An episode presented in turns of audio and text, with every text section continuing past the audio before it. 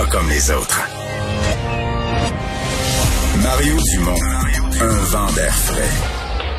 Pas étonnant que la politique soit sa deuxième nature. Vous écoutez Mario Dumont et Vincent Dessureau.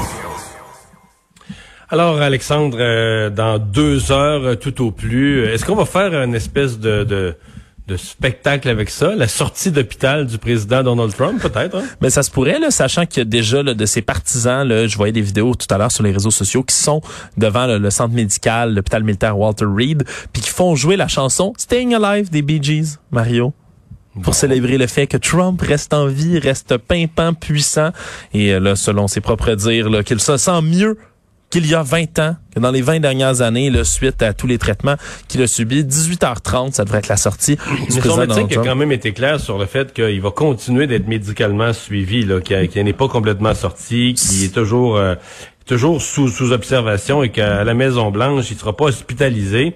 Mais il va mais être, il va être du personnel de santé 24/7. là. Absolument, là, parce que il y a eu quelques épisodes là, de baisse de saturation en oxygène euh, pendant la fin de semaine, entre autres le samedi matin et vendredi lorsqu'il a été admis. Euh, par contre, tu, le- tu le dis, il a été clair là-dessus, mais il n'a pas été clair sur grand-chose dans le point de presse euh, qu'il a donné tantôt. D'ailleurs, ce qui ouvre la porte à toutes sortes de spéculations parce qu'il veut pas parler euh, de à quand remonte le dernier test positif à la COVID ou le dernier test négatif là maintenant qu'il qu'il serait plus du président. Il veut pas du tout en parler. Euh, il veut pas non plus montrer ou parler des, des scans qui ont été faits des poumons euh, du président. Donc, on n'a aucune nouvelle de ce côté-là. Euh, il cite à chaque fois que c'est de l'information qui est classifiée, qu'on peut pas en parler euh, pour la sécurité du président, etc. Mais on sait pas du tout là, si son état est véritablement là amélioré. Dans tous les cas, il va continuer à être suivi. Il faut dire qu'il a, il a reçu toutes sortes de traitements, là, un vrai traitement choc, on peut le dire, Mario, là, euh, pendant la fin de semaine. Des stéroïdes. Ouais, il y a, il y a- il y a un- le traitement le dexaméthasone, qui est un corticoïde là, qui est efficace habituellement contre les formes graves de COVID. Il y a eu l'antiviral Remdesivir, puis le cocktail expérimental là, euh, qui a reçu tout ça pour dire qu'il y a eu des traitements là, euh, auxquels il y a eu accès encore une fois qui sont pas euh, disponibles au commun des Américains là, moyens qui combattent la COVID de leur côté.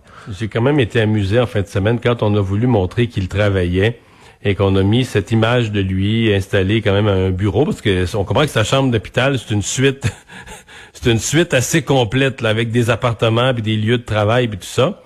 Et donc on l'a vu l'installer un bureau de travail avec euh, papier devant lui, un stylo. Et ce que le photographe a pas réalisé, c'est qu'on pourrait grossir la photo, ce que des gens ont fait pour se rendre compte que il signait son nom, il faisait vraiment semblant, il signait son nom sur une feuille blanche. Il y avait devant lui une feuille 8,5 par 11 blanche, une feuille d'imprimante pas utilisée, et il signait son nom dessus. Donc, euh, le- on puis fait une photo, le président Trump au travail, mais dans le fond, on se rend compte que c'est du... Puis je dis pas qu'il a pas travaillé, il a probablement fait des téléphones. Il aurait été mieux, à la limite, de le monter au téléphone en bras de chemise euh, ou même en pyjama en train de travailler pour le vrai. Mais tu- Là, on a fait un setup où il y a son veston et tout et tout, mais il. Tu ce qui a été trouvé d'ailleurs sur ces photos-là aussi en plus Mario, je suis content que tu en parles parce que ces deux photos-là publiées par la Maison Blanche, ont l'air de montrer Trump à deux endroits différents, en train de travailler, à deux moments de la journée si on veut différents avec des vêtements différents et tout. Mais euh, il y a des gens qui ont, été curieux, qui sont allés vis- vérifier les euh, ce qu'on appelle les métadatas euh, des images, c'est-à-dire sur les photos, tu as toujours des données résiduelles là, dans les photos numériques qui subsistent. Puis il semblerait que les deux photos aient été prises à 10 minutes d'intervalle samedi en fin d'après-midi. Alors, Donc on a fait un photo C'est un beau photo-op, On l'a fait se changer, on l'a fait se changer de veston pour euh, faire pour deux, euh, montrer à quel point il travaille fort pour Ah, le peuple américain à coup de signature sur des feuilles blanches.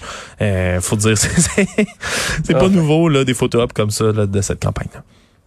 Il y a le Parti vert qui a une, nouvelle chef euh, qui, euh, bon, euh, quand même euh, tire l'attention, certainement une personnalité intéressante, un curriculum vitae impressionnant.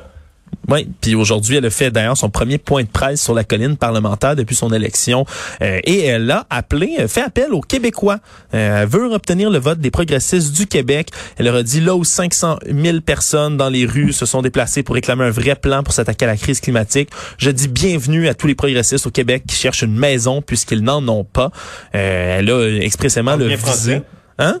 Parle bien français. Oui, parle bien français. Mieux qu'Elisabeth May. Tu vas dire la barre est pas haute, mais elle parle beaucoup mieux qu'Elisabeth May. Elle, parle beaucoup mieux qu'Elisabeth May. C'est, c'est la première femme noire à la tête d'un parti fédéral, hein, quand même. Ça, ça vaut la peine de le mentionner.